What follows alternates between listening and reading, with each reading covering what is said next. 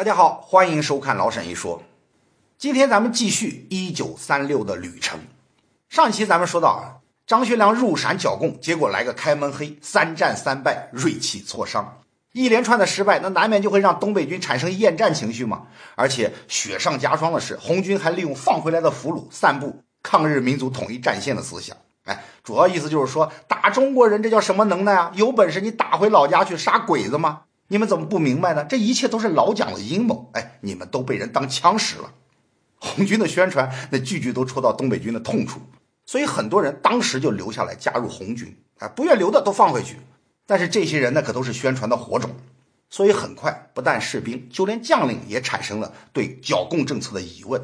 你看，本来就打不过嘛？士气再一丢，那就更难了。东北军的变化让张学良的权威产生了动摇。哎，这下不光是面子问题了，连里子都得丢了。可是栽了跟头，那总得要找原因吗？一找原因，哎，结果发现共产党说的这套好像还挺有道理的。说到这儿，咱们先介绍一下这个抗日民族统一战线。你看，在大多数印象里啊，这个伟大策略那应该是毛主席提出来的吗？其实它的原型是苏联人提出的，当时的名字很长，叫做《关于建立反法西斯统一战线的决议》。哎，从名字你就能看出来吗？它包含的不仅仅是日本帝国主义，它的核心思想是咱们不行，不能像过去那样了，老是搞阶级斗争，老是得罪人，结果一个朋友都没有，搞得自己很孤立。从现在开始，我们要多交朋友，团结一切可以团结的对象，只打击核心敌人。哎，你看，应该说这确实很有政治智慧啊。这个精神从共产国际下到中共，就演化为为抗日救国告全体同胞书，也叫八一宣言。对中国革命来说，这是一个很重要、很及时的理念。它结束了一直以来中共在国内被孤立的尴尬局面。中共的工作方向才开始注意减少敌人，重视结盟。抗日民族统一战线的宣传啊，是针对攘外必先安内政策的最有力武器。你想啊，老百姓啊，尤其是进步学生啊，那本来就不愿意打内战，而且地方军阀本来就怕蒋介石，但是又没啥好办法。那现在好了，大家都可以利用这个。道义上的制高点来反对他，那自己人不打自己人嘛？你有力气，你不打日本人，那就是对民族的犯罪嘛？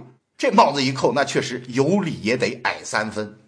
而且最重要的是，把本来松散的那些势力完全拢联合在一起，让老蒋投鼠忌器。那其实早在东北军进陕西之前，不光是杨虎城加入这个阵营，就连北面的那个高贵滋，他也已经串联到一块儿了。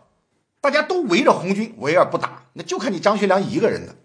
堂堂的剿总副司令一个人唱独角戏，还被人打得满地找牙，一连串的失败，最后终于迎来了他最不能忍受的事情。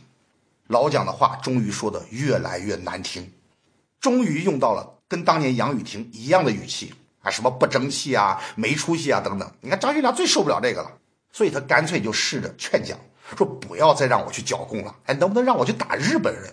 结果换来更加严厉的训斥。啊，这上一期节目咱们就说了。张学良哪里受过这种委屈啊？一个习惯了仰慕、看惯了笑脸的人，面子当然是最重要的了。其实说句公道话，蒋介石这么做，他恰恰就是没有把张学良当外人。对于比张学良地位跟实力差很多的杨虎城，虽然一贯也是不剿共，而且还跟朱毛暗通有无，但老蒋就对他一直很客气啊。在蒋看来，对你严厉那是为你好嘛。很多人想挨骂，我还不给他机会呢。从蒋的一些文字资料啊。比如说日记里边，我们就能明显感觉到他对张学良确实有不一般的感情。毕竟张学良两次都在最关键的时候站在自己一边了，哎，尤其是那个中原大战，那简直就是救命恩人啊！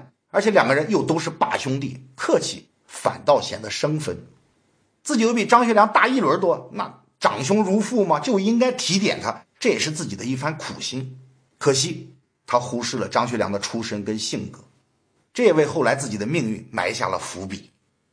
关于蒋跟张的关系啊，几乎当时所有人都认为啊，那包括共产党在内啊，都认为他们绝对是亲密无间的一伙，是不可能有裂痕的。张学良当然也不是傻子，他当然知道是老蒋对自己是真心好。这点在蒋死后他送的挽联上，你就能清楚的看到。他说：“蒋关怀之音，情同骨肉，但偏偏他就是受不了他的方式。”这就好像儿子跟父亲的关系啊。很多时候，儿子都对父亲的管教产生不满，甚至是恨意。总之吧，在这种情况下，张学良都感觉到儿自己的处境很糟糕，心里也很憋屈，确实充斥着一股怨恨。但是糟糕归糟糕啊，你问题总得解决吧？哎，麻烦的是，现在不但是打不过红军，而且根本就不想打。但蒋委员长又很固执啊，那这样下去自己就会陷入死循环。本来自己意气风发的来到陕西，哎，就是想混个军功，得个地盘。现在倒好，稀里糊涂的就越陷越深。就在这个时候，那个受伤被俘的团长高福元来了，而且还带来了红军的消息。在被俘的日子里，红军不但给他治好了伤，而且包括毛泽东在内的很多共产党人都给他灌输抗日民族统一战线的新理念。所以你看，要么怎么说我党的政工宣传那是一流的呢？这一切努力果然没有白费。高福元对共产党产生了高度认同感。一九三六年一月，他作为信使回到了东北军。哎，虽然中共对说服张学良呢确实没抱太大希望，但是没想到正陷入低谷期的张学良居然就很痛快地答应了和谈的要求。那毛泽东当然就很重视了，马上派李克农负责接触。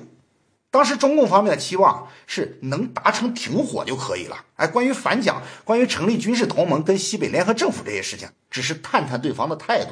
结果没想到，在会谈中，没等李克农挑拨，张学良就主动表达了对蒋的不满，并且表达了愿意跟中共合作的想法。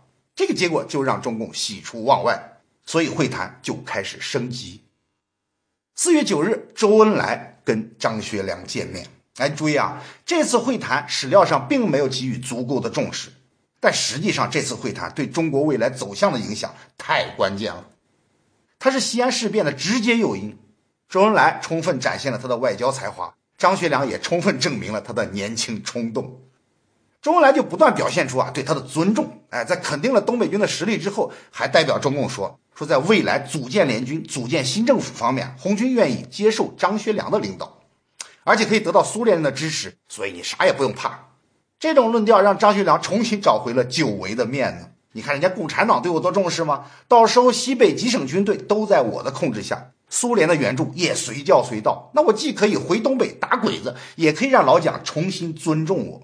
到时候我在两大政党那儿都有面子，哎，两头通吃。其实你看啊，周恩来正是了解张学良的性格，所以才不断的捧高他。张学良在晚年的谈话中对周恩来评价很高，但是高评价的前提是周恩来对张学良也是高评价。说白了，让张学良受用的就是一种赞赏式的认可。所以这次接触以后啊，张学良甚至提出了要加入中国共产党。你看意外吧？这可是板上钉钉的事实哦。一九三六年六月三十日，中共驻东北军代表刘鼎发给中共的电报中就明确记录了这一点。两天以后，中共就把这件事情发电报向苏共征求意见。关于张学良为什么要加入中共啊？我自己的分析是这样的：张学良虽然憧憬的很好，但是他心里边有个阴影，因为他自己要做这个西北王嘛，没有苏联人撑腰那是不行的。自从东北老家丢了之后，东北军的一切补给就只能依赖蒋介石。那自己一旦要跟蒋翻脸，那几十万大军没有后勤给养，那跟自杀有什么区别？但是除了老蒋。也几乎只有苏联才有这个实力来支撑东北军。可是张学良心里，苏联呢又是一块阴影，因为早在一九二九年，张学良刚刚接班的时候，因为中东铁路，他跟苏联人打了一仗。那虽然结果是败得一塌糊涂，但还是惹恼了苏联人。而如果不能通过中共重新建立跟苏联人的关系，所有的一切都只能是梦想。所以加入中共也确实是一个合乎逻辑的选择。当然了，张学良性格里那肯定是有年轻人的冲动，而且共产主义信仰在当时确实也是很时髦的哦。但是那些都只是锦上添花的事情，关键的是他毕竟是个军阀，哎，就算他不为自己的势力着想，他的手下也不可能都是糊涂蛋。所以他申请加入中国共产党，更主要的目的还是要化解跟苏共的恩怨，哎，重新靠上苏联这棵大树。如果喜欢这个节目，可以关注我们的微信公众号，还有微博，在那里将有更多的内容发布。其实关注方式很简单，直接在微信中添加朋友，搜索“老沈一说”，哎，你就能找到我。另外，喜欢听音频的朋友可以去蜻蜓 FM，上面会同步更新我们的音频内容。虽然中共跟张学良都已经做好了准备，哎，但是盘算归盘算，没想到八月十五日，哎，也不知道是不是苏联人还在记仇。反正莫斯科在回电中居然对这件事表示不赞成，哎，不过共产国际虽然不同意张学良入党，但是中共很可能没把这个消息告诉张学良，所以事实上一直都没有拒绝他。你看，虽然目前很多资料都还没解密啊，不能切实证明这一点，但很多迹象都表现出这种概率应该很高。所以后来双方的通信中还一直使用“同志”这个称谓，而且张学良晚年接受采访的时候也确实亲口承认过自己是共产党员。不但如此啊，党内的元老也从来没有否认过他是个党员。其实这个也很容易理解啊，因为你一旦明着拒绝他，那你就等于把他又重新推回蒋介石的战车上，这对红军是极为不利的。毕竟大树底下好乘凉嘛，有东北军做同盟，那多安全啊！所以争取张学良对中共的生存来说是至关重要的。你看，自从张学良跟周恩来见面之后，他总是不断的支援红军啊，而且当天就送出了两万银元跟二十万法币。哎，当时的法币啊，那还是很值钱的，几乎可以等同于银元的购买力。哎，后来又不断的给红军送粮送炮，那真是关爱有加。第二次至少又给了六十多万银元。所有这些啊，目的就是要帮助中共扩军。哎，估计在他看来，红军已经是自己的队伍了。共产党的势力越大，那自己的腰杆子就越硬吗？他对中共的经济要求从来眼都不眨，哎，从不划价，有求必应。所以从这里你就能看出，张学良对中共的帮助那有多大。他可以说，曾经是以一己之力支撑了整个中共的经济。作为中共来说，这么大的财神爷，哎，人家还交了这么多的党费，哪里还好意思拒绝嘛？哎，额外提一句啊，当时张学良为了通信安全，还有一个化名叫李毅，你看是有点潜伏的意思吧？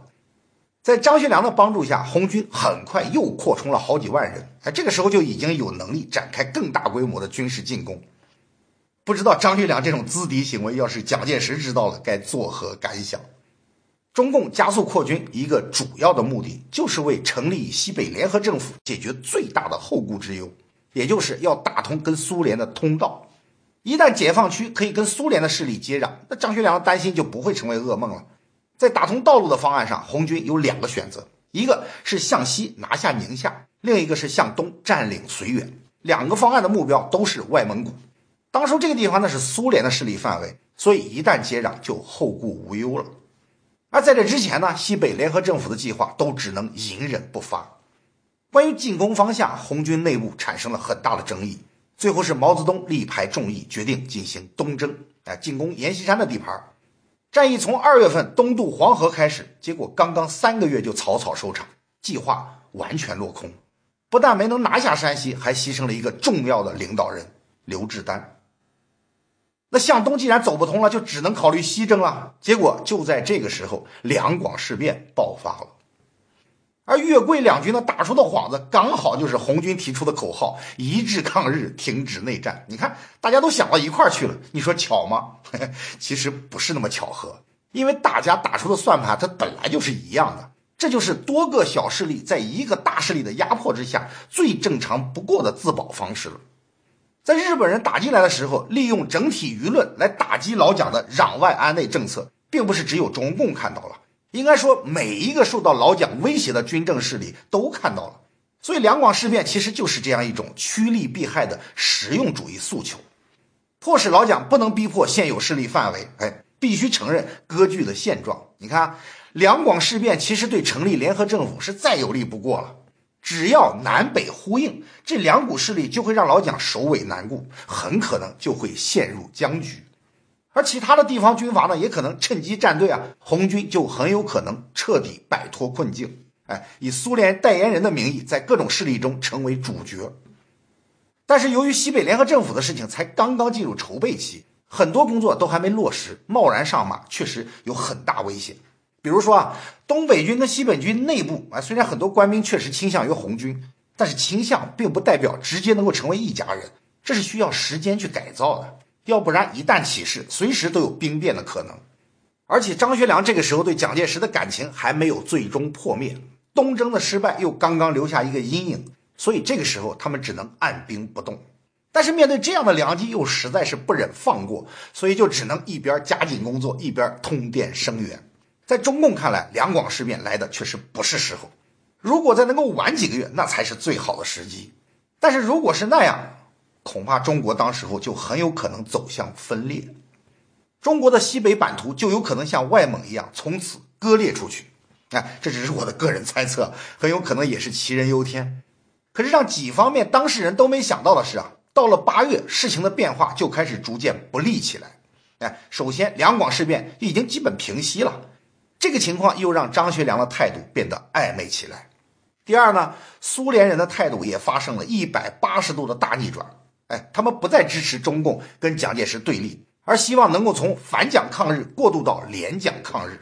所以你看，国际政治啊，很多时候就是这样，根本不讲究人情习惯，也从来不考虑心理感受，为了需要可以随时改变剧情。你看，联蒋抗日这一点对当下的中共来说是很不利的，因为只要不以反蒋为主张，那么成立西北联合政府的基础就不存在了。道理很简单嘛，你不反对现有政府，你怎么能够另立政府呢？另外，中共上上下下一直多少年都视老蒋为死敌。所以苏联的指示，他们从心理上是很难接受的，但是呢，又不敢公开违背，所以干脆搞个折中，公开场合不再称老蒋为卖国贼了，但是暗地里该怎么做还怎么做，而且口号也改成了逼蒋抗日。你注意啊，逼蒋抗日这个口号是在西安事变之前就有了，而把联蒋抗日改为逼蒋抗日，这一字之差，绝对体现了我党的智慧。哎，你可以自行体会这个字的含义啊。可是无论怎样，还是要在地理上打通苏联的通道，因为只有这样，苏联的大批物资才能够源源不断的输入进来。所以西征也就在这样的背景下开始了。今天我们如果看地图啊，以当时中央红军的地理位置往苏联方向去西征，比较近的路应该是进攻宁夏，连接外蒙。但是很奇怪，他们居然选择进攻河西走廊。哎，你看啊，这也就意味着要打到新疆才行。可这条路明显比前一个方案要远一倍，可是那为什么要舍近求远呢？哎，其实这一点才是令人费解的。可是我们知道，任何不合理的表象背后都必然有个合理的原因。真实的情况是这样的：一开始苏联电告中共要打通的道路确实是从宁夏方向靠近蒙古，然后运输军事援助。而且张学良为了这次行动拿出了大把银元。红军最早的计划是用八万人的主力去达成这个目标。但是要走宁夏，你就得先过黄河，但是船又不够，所以只能分批渡河。结果渡着渡着，哎，胡宗南的主力就打过来了，这是典型的半渡而击啊！而且打胡宗南可不像打张学良啊，这个没有任何内应通风报信啊，很难打得过。所以黄河以东的红军干脆决定说不过河了，迅速转移。结果就造成几万人在东，几万人在西，硬生生被黄河给分开。你看西征的第一步就出事儿了。而且这还仅仅只是个开始，因为马上苏联就改变主意了，哎，说从蒙古援助的那个计划可能会引起日本人的干涉，干脆我们就改从新疆援助。所以对红军来说啊，要想拿到援助物资，就必须要舍近求远，打穿整个河西走廊，嗯，整个甘肃。也就是在这样极度不利的情况下，中共将渡河的两万多人组成西路军向新疆进发。而这个决定，连同后面的一系列左右矛盾的命令，结果就造成西路军最后几乎全军覆没，成为红军历史上最惨痛的失败。在这里，我顺便提一句啊，就算这次西路军的失败真的完全是张国焘的责任，但那些红军将士们至少也是拼着命打到了嘉峪关附近。你要知道，那已几乎已经是走完了全程的三分之二。所以，单纯从战斗意志来说，他们仍然是可歌可泣的。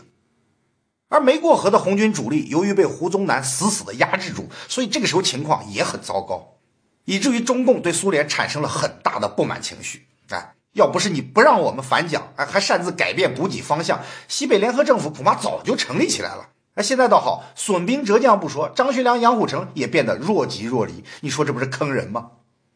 其实张学良的日子确实也不好过。你想啊，他的东北军经过一段时间共产党的改造，那很多官兵都已经同化的差不多了。这个时候自己想不联共，恐怕下面也会有问题。可是眼看老蒋就逼得越来越紧啊，一直催促他进攻红军，他真是如坐针毡啊！而且就算自己不出手，红军也随时都有被胡宗南击败的可能。在他跟老蒋关系逐渐恶化的时候，西北联合政府跟苏联人那是他的唯一的指望。所以这个梦无论如何不能让它破灭了，要不然自己的政治生命恐怕也就要到头了。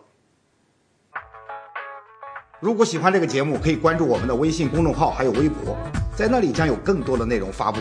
其实关注方式很简单，直接在微信中添加朋友，搜索“老沈一说”，哎，你就能找到我。另外，喜欢听音频的朋友可以去蜻蜓 FM，上面会同步更新我们的音频内容。十一月三十一日，蒋介石五十大寿。张学良想，这是一个劝谏的好机会啊！老头子心情看起来肯定不错，干脆就再次提出要北上抗日。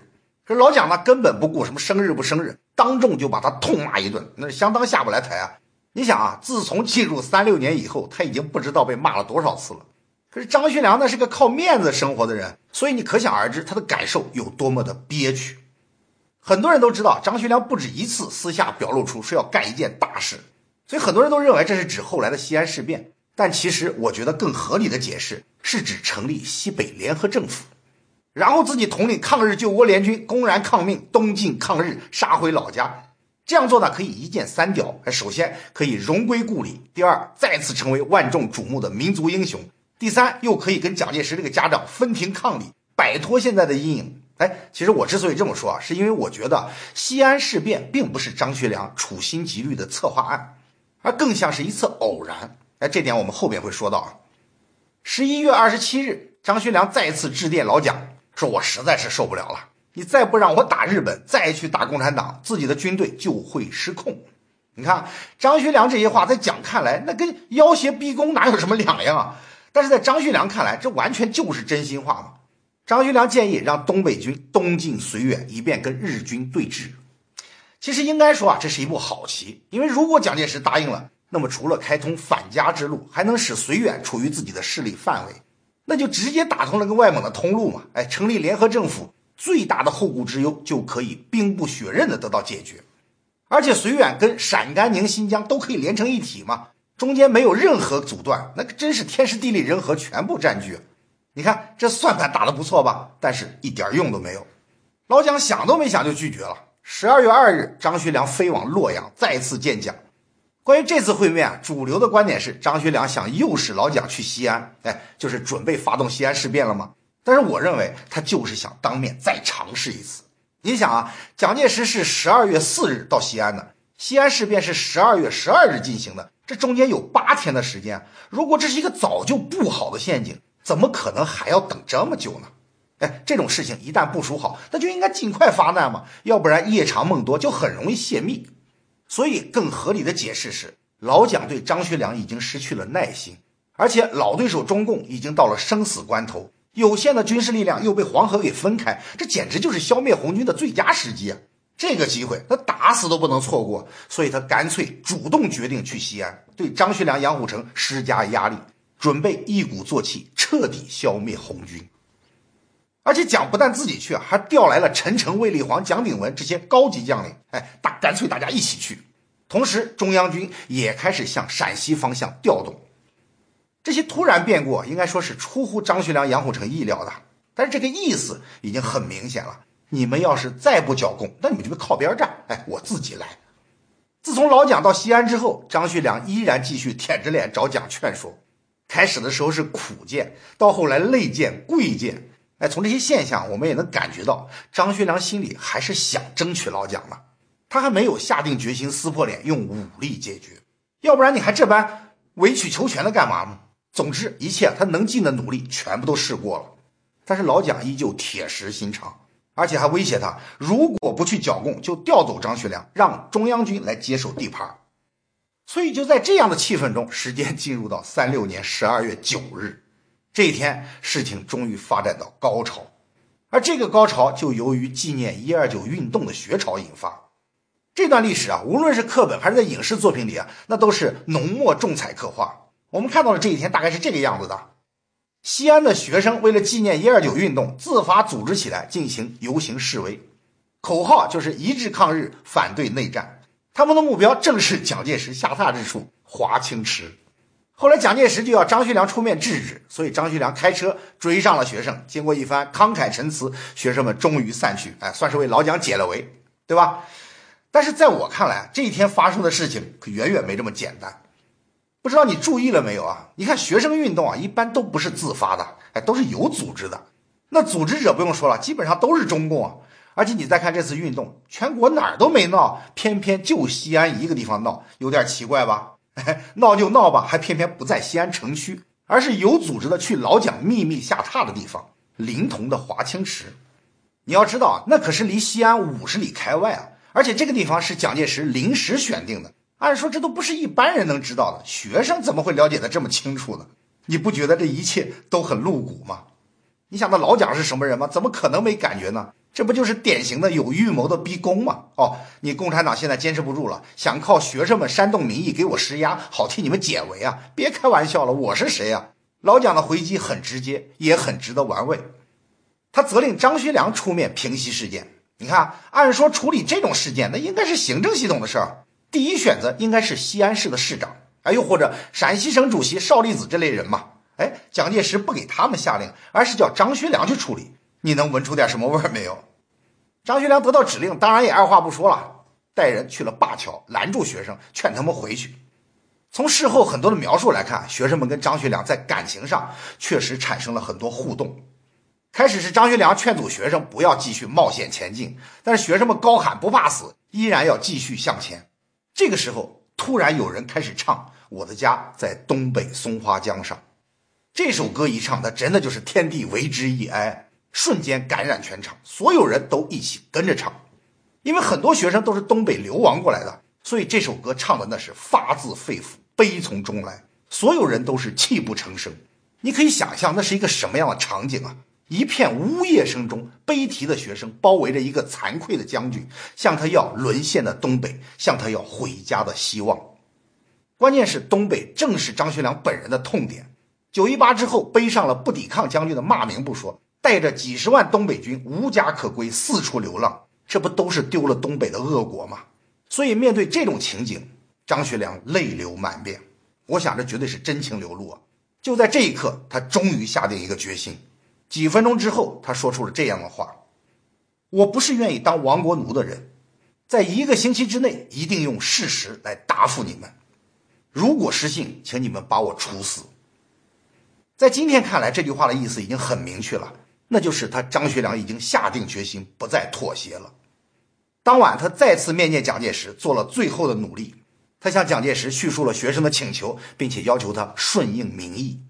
老蒋这次的反应的更激烈了，劈头盖脸就直接开骂，而且在提到学生的问题的时候，老蒋说了这样的话：“说对这样的学生，你就应该用机关枪去打嘛。”哎，这是张学良晚年在接受采访时回忆的原话。所以老蒋这番话也就成了压垮骆驼的最后一根稻草。用张学良的话来说啊，他想教训一下这个老头子。其实我倒是认为啊，蒋的本意可能并非真的是想杀学生，他之所以这么说，无非就两个原因嘛。第一是厌烦张学良总是找借口，二呢是他觉得这次运动那既然是共产党搞的，你张学良跟中共又有一些不清不楚的，你们肯定是编好的套让我钻嘛，那当然是可忍孰不可忍嘛，所以终于忍不住用脏话破口大骂张学良，并且蒋介石马上亲笔给陕西省主席邵力子写了一封信，要他在《大公报》上散布一些撤换东北军的消息。